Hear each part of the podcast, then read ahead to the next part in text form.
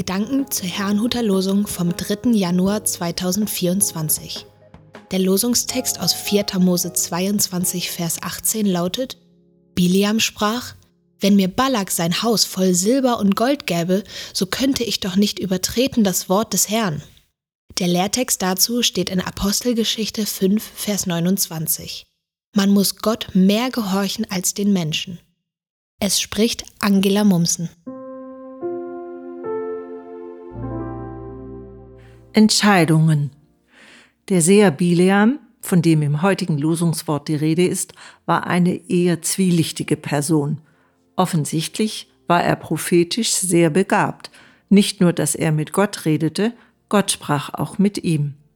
Als Bileam vom Moabiterkönig Balak beauftragt wurde, die Israeliten zu verfluchen, hielt er erstmal Rücksprache mit Gott.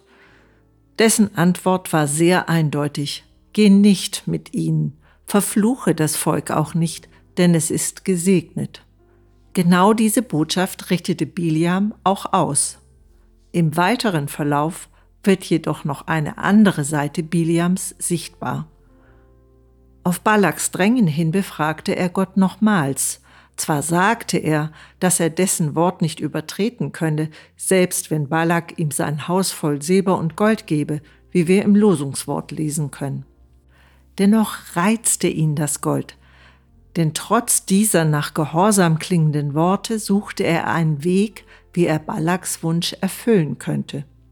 Sein Lebensmotto schien, so viel Gehorsam wie nötig, so viele Vorteile wie möglich.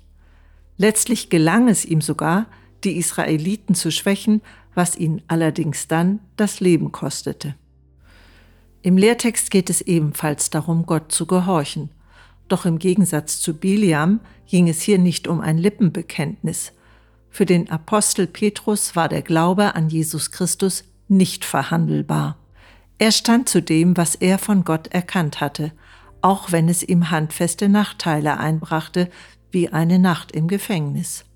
Ein Engel des Herrn jedoch befreite ihn, mit dem Auftrag, wieder in den Tempel zu gehen und von Jesus zu erzählen. Als Petrus dem Folge leistete, landete er erneut vor der Obrigkeit, wo er sagte, man muss Gott mehr gehorchen als den Menschen. Ich verstehe das so. Es geht nicht um Widerstand an sich, sondern darum, das zu tun, was Gott uns aufträgt. Schauen wir dann auf die Vor- und Nachteile oder auf den Auftrag? Unsere Entschlossenheit wird unsere Entscheidungen bestimmen. Ich wünsche Ihnen einen gesegneten Tag und wenn Sie mögen, lade ich Sie ein, mit mir zu beten. Herr Jesus, du weißt, dass ich dir gehorchen will. Bitte hilf mir nicht hin und her zu wanken, sondern meinen Weg so zu gehen, wie es dir gefällt.